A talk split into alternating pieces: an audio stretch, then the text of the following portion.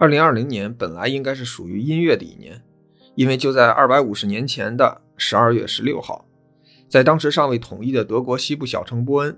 诞生了伟大的音乐家路德维希·凡·贝多芬。这儿呢，我要多说一句啊，就是关于贝多芬名字里这个“凡”，就是 V A N，用英语念啊，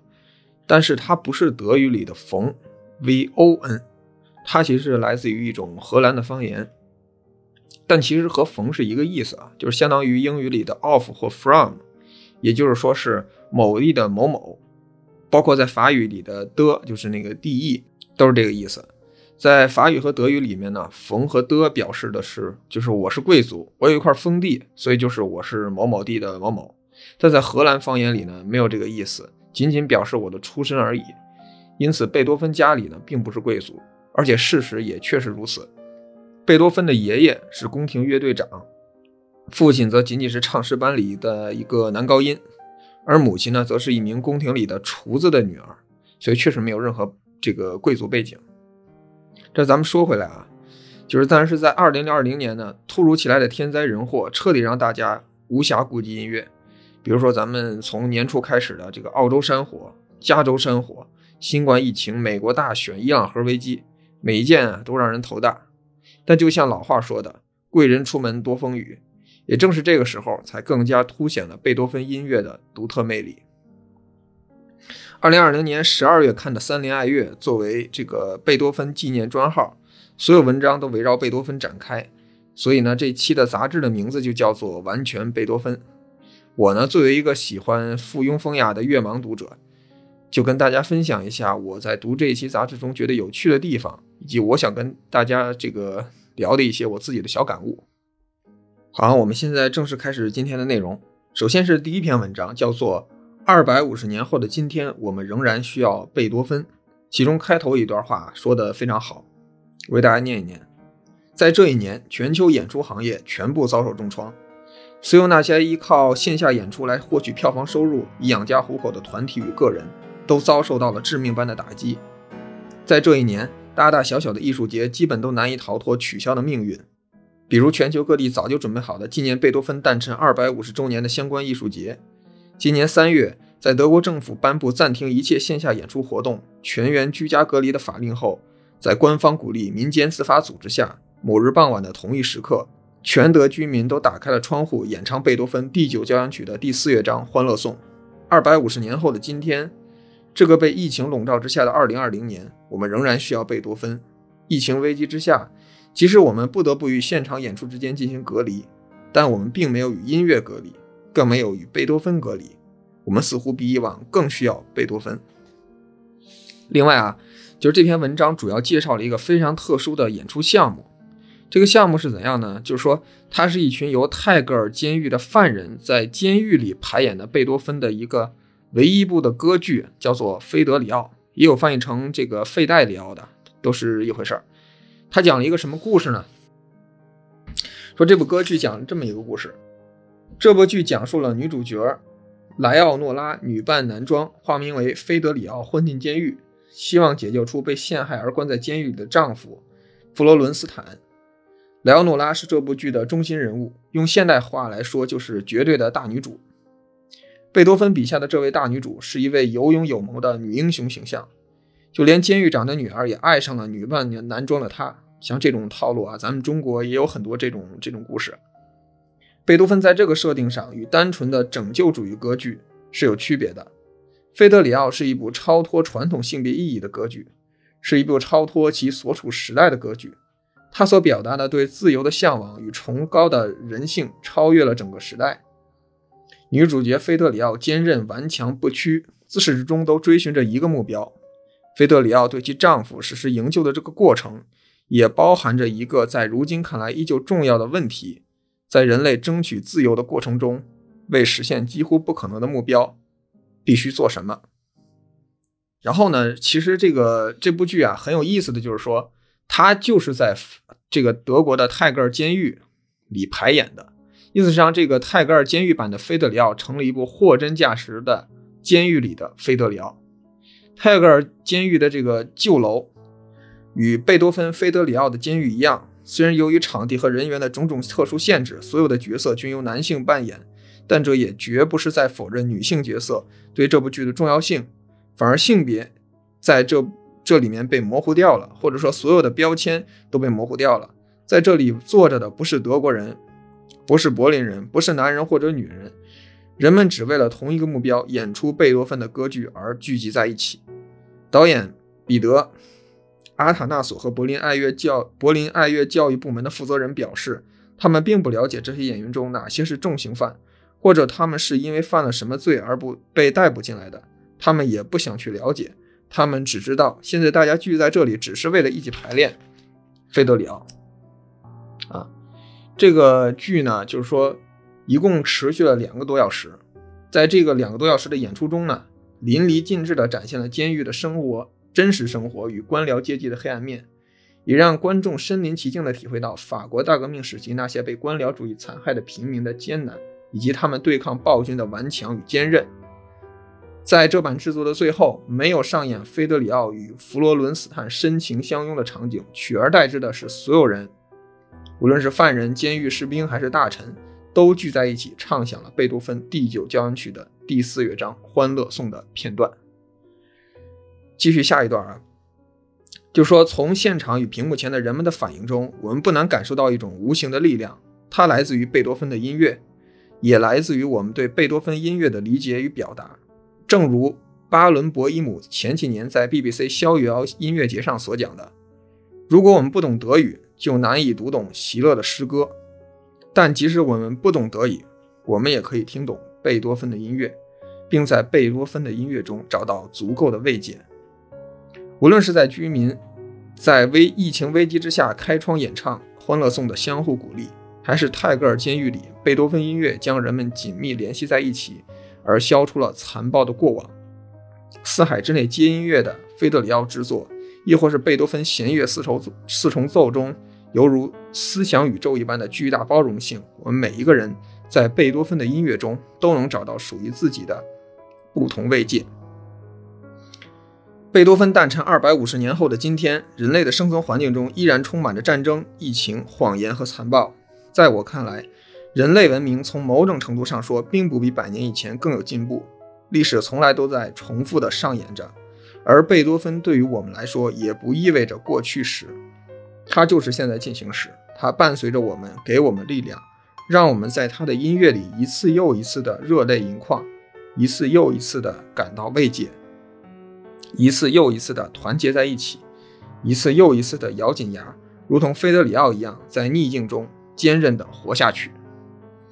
啊，我觉得呢，就是说，套用黑格尔哲学的一个思路啊，历史上任何一个环节发生的环节，都不是简单的过去了，而是作为现实的一部分，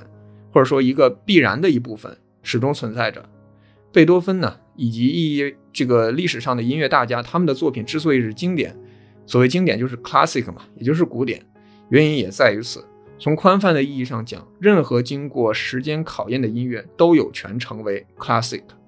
比如说，两千年时代华语乐坛涌现出的一大批经典作品啊，有很多像我一样的九零九零后都很熟悉了，像是这个周杰伦的《七里香》，十月的《肖邦》这些专辑啊，甚至成为了创作者自己都无法逾越的神作。也许一百年过去了，他们的作品也会被那时的乐坛。定位为 classic。另外，给给大家普及一个小知识啊，就是说，在这个这个里面的有一篇文章叫做《定位贝多芬庄严弥撒曲的五个维度》中啊，作者介绍到，我们最为熟悉的一幅贝多芬画像，就是其作者叫做约瑟夫·卡尔施利勒。很多人呢，相信在学校里面挂的贝多芬画像都是这一幅。这幅这是什么样呢？就是说，在这幅画像上啊，贝多芬留着这个灰色的乱蓬蓬的头发。微微低着头，眼睛这个看坚毅的看着前方，若有所思。他的脖子上系着一个特别醒目的那个红领巾，一只手拿着乐谱，一只手拿着铅笔，仿佛即将写下刚刚构思好的音符。但很少有人知道他到底在写什么。答案是《庄严弥撒曲》，也很少有人知道，在浩浩荡荡的剧作名录中，贝多芬本人评价最高的就是这部《庄严弥撒曲》。他的题词是从心灵中来，但愿再次回到心灵。啊，我用德语念就是 von Herzen mag es wieder zu Herzen gehen 啊，我这德语大家就凑合听吧。呃，另外大家都知道啊，贝多芬在二十八岁的时候就面临着严重的耳疾，到了四十九岁的时候，甚至就这个彻底聋掉了。呃，所以说这个对这个一个音乐家来说，堪称灾难。就是在这篇文章中，叫做《晚期贝多芬和瓦格纳的艺术人生观》中，是开头是这么写的：说，十九世纪作曲家路易·施伯尔在自传中谈到贝多芬时写道，第七交响曲之后，他的耳聋愈发严重，完全不能听到音乐，这对于他的幻想力必然带来了不好的影响。他总是努力摆脱陈规，开拓新路。然而现在他的耳朵不像过去那样能使他免走歧路，因此他的晚期作品愈发巴洛克，愈发缺乏内在联系，愈发难以理解。他经受的残酷命运使我非常悲伤。耳聋对谁都是巨大的不幸，何况是一位音乐家，他怎么能够忍住而不陷于绝望呢？呃，其实今天啊。呃，咱们对于贝多芬的认识啊，就是说觉得他这个人很坚强，扼住命运的喉咙，很大程度上就是因为他作为一个音乐家，耳朵聋掉了。这就相当于就是一个画家，他看不到东西了。对，对于这个本人来说，肯定是一件非常残酷的事啊。就是说，所以今天贝多芬晚期作品已经被论者公认为复杂而深邃的伟大之作，因而爱乐者可能不大理解施伯尔的评价。然而，如果回到十九世纪上半叶，施伯尔的看法有一定的代表性，不少不少人认为这些作品病态费解，而首要对此负责的就是贝多芬的耳聋和由此导致的心理上孤寂隔绝的状态。就是我印象中也有一个这个呃小学的时候啊，就是当时我们音乐课讲第九交响曲啊，然后音乐老师问了一个问题，说第九交响曲这个在那个欢乐颂那段声音特别大，就让人觉得。你都被震得都聋了，都想捂住耳朵，为什么呢？因为贝多芬自己听不见，所以他要把声儿写的特别大，他无所谓啊，啊，所以说，那么对晚期贝多芬晚期作品评价为何产生如此大的改变呢？但是我们现在已经不觉得，就是说他晚期作品是奇怪的啊，就是美国音乐家尼特尔在他的论文《瓦格纳耳聋和贝多芬晚期的接受》中指出，瓦格纳对于这一变化发挥了重要影响。而其中更以瓦格纳对贝多芬耳聋的评价尤为重要。瓦格纳也是德国的一位伟大的音乐家，其代表作是超长篇歌剧《尼伯龙根的指环》，相信大家都听过其中一个片段，叫做《女武神的骑行》，相当的经典啊。而且就是说这个另一个奇幻巨作《指环王》也是来自于这部歌剧，呃，或者说从这儿来得到的灵感吧。瓦格纳自诩为贝多芬的继承人，事实上，当时的人们也是这么认为的。他是怎么看贝多芬晚年失聪这件事呢？文章是这么写的：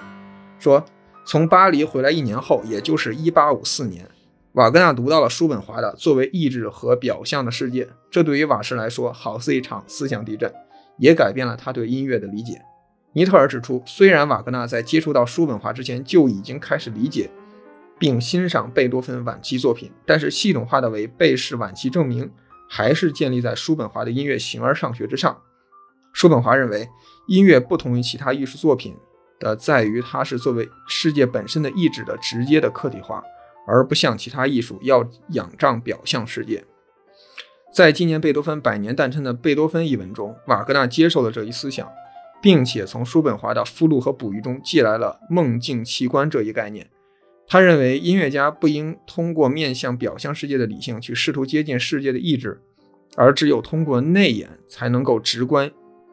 意志的本源。正如人在睡梦中进入内在世界中啊，内眼就是内部的内，眼睛的眼。在这种思路下，贝氏的耳聋不再是导致贝多芬孤独苦闷的不利条件，而成为了保护其内眼的有利条件。贝多芬时代崇尚理性的古典美学。与贝多芬本身的内在直观并不总是相符。贝氏的耳聋有如自然的神助，使他可以不再为理性主导的外在世界束缚，从而专注自己的内在世界。啊，写的很有意思啊，我们可以作为一种理解。还是这句话，艺术家的世界咱们就当故事听就行了。呃，另外呢，大家可能有个印象，觉得天才诗人和作曲家都是就是写作品的时候都是一挥而就，实际上不是这样的。比如说，咱们举一个咱中国人自己的例子，你就可以知道。比如说，诗人李贺啊，他经常骑在毛驴上写作，背着一个小锦囊，得到句子之后呢，就投入锦囊内，晚上回家把它补充完整。啊，就说不可能是就是说不加思索一下完成。还比如说啊，更有名的韩愈和贾岛推敲的故事，很多诗人标榜自己一字不改，其实大多时候你都可以理解为就是一种这个古代的炒作。因为他们可很可能啊，早就准备好了，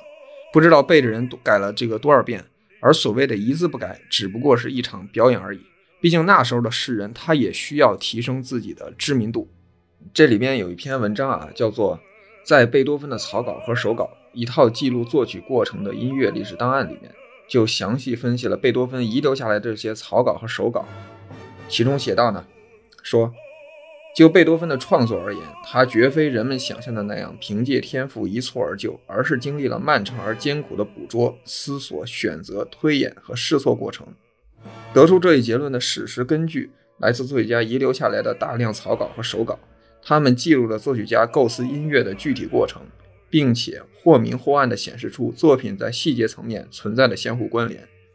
同许多作曲家相异的是。贝多芬对起草音乐使用的纸张和谱本相当重视，经年累月地将它们妥善保存。这一方面出于作曲家创作的实际需要，因为草稿可以帮助他回顾和审视以往创作乐思与进程；另一方面，则同他的自我意识和艺术抱负有关，提前预感到这些文献必将拥有重要的历史价值。可以看出来啊，每一位作曲家都是从这个草稿开始的。下一段说。有时创作一部重要的作品，如《英雄交响曲》或《田园交响曲》等，会成为整本草稿本的主要任务。尽管如此，贝多芬却总是在创作过程中同时的构思其他，用简短的乐思记录预示未来的杰作。在保存于波兰克呃这个克拉科夫的著名的《英雄》草稿本中，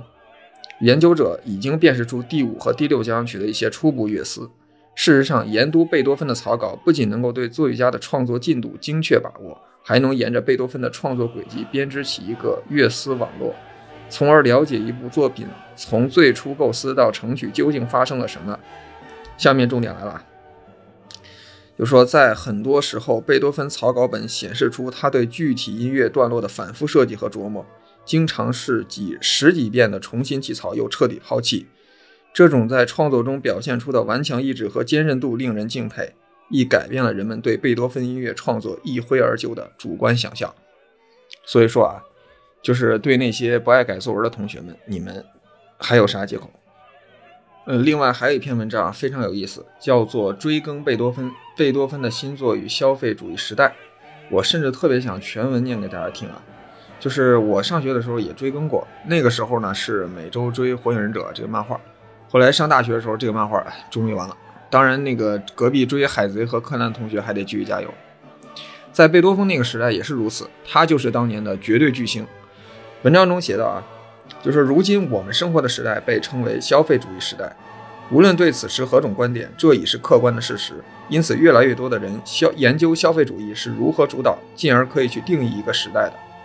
可以发现。很关键的就是新的商品往往被赋予有意赋予适合淘汰的特点，而与此同时，人们又反复被灌输新的总是最好，让你人生变精彩之类的观点。众人从受到牵引，渐渐发展为甘之如饴，最后可以在寒风中排队买许久买苹果，却无法说出他为何值得自己这么做。而这也仅仅是消费狂迷的冰山一角。聆听贝多芬的音乐时，你感到他所呈现的是同当下最泾渭分明的两个世界。然而，我有时也挺好奇，如果作曲家来到当下，会怎样看待今天的世界呢？贝多芬一点也不排斥商业化，虽然他未必算是见过当代意义上的商业化。关于作曲家的书经常提到，在收入模式上，海顿、莫扎特身处贵族监护人体系与市场需求体系的转折期，海顿两边都玩得转。财源滚滚，莫扎特两边都不讨好，举步维艰。贝多芬攫取于攫取于转折的后期阶段，他很明白如何经营自己的事业。虽然他不喜欢贵族，不少大贵族却喜欢他，也为他做出合理的安排。贝多芬是个有钱人，并且相当有钱。大家这个要记住啊，就是他并不穷。如果你看到关于他不修边幅、仿佛生活潦倒的描写，那至多是作曲家一时无心于此。如果他看到今天全世界几乎没有一刻停止演奏他的作品，恐怕会欣喜若狂。然而，当作曲家知道如今他已无法再收获版税的时候，贝多芬著名的暴怒可能又要出现了。很多东西都不一样了。第五钢琴协奏曲首演过后，很长时间内就不再演出了。而目前该作可能一年里就被演奏不下五十次。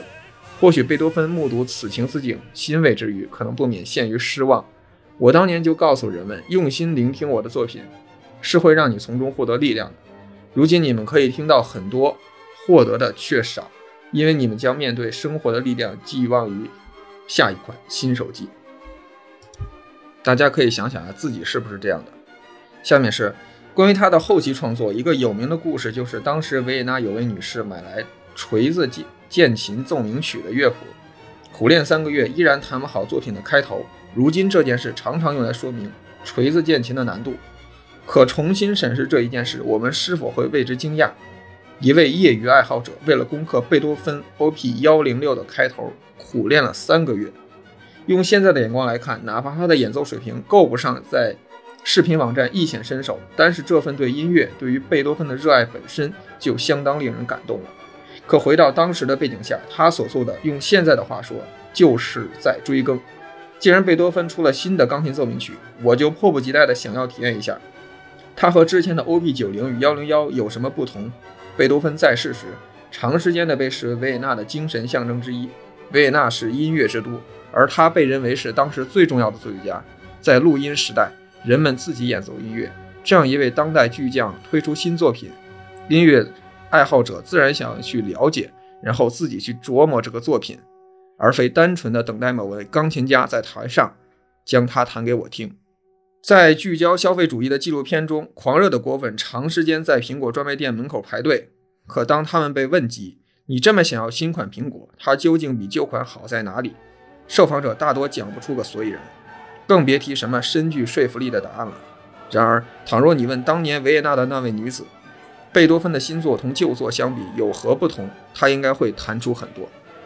在这儿啊。我想问问，现在那些追一些所谓 idol 的年轻人，那些攒钱骗钱买游戏皮肤、买这个盲盒的年轻人，你们到底在追求什么？喜欢一个东西没有错，追一个东西也没有错，但一切健康的喜欢和追，其最终都应该导向一个更完整的自我，而不是在这个过程中消灭自我，把自我变成一个 idol 的卑微的附属品，变成一个 ID 背后没有思考的。充值机器变成那些互联网公司、那些娱乐公司赚钱的机器。文章最后写道：“啊，生命的进行与提升不应止步不前。贝多芬不断实践这一点，他乐于看到人们追更，因为这样的创作就是应该用大量的成功来证明其道路是对的。哪怕贝多芬依旧对当时人们只懂得欣赏 OP 幺三零中卡法蒂娜的优美，却不了解大赋格的精深感到不屑。”创作者唯有愿意敞开内心，并且前进，某些超人的力量才会到来，被接受，被赋予形体，在尘世获得永远如新的生命力。如今，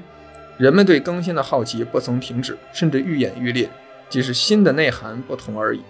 倘若贝多芬目睹当下的奇观，或许会更不屑地嘲笑人们：“你们为何宁愿在寒风中排队，却不来追逐我的作品呢？难道没发现他们才是永远的心吗？”这儿啊，还得跟各位分享一个特有意思的事儿，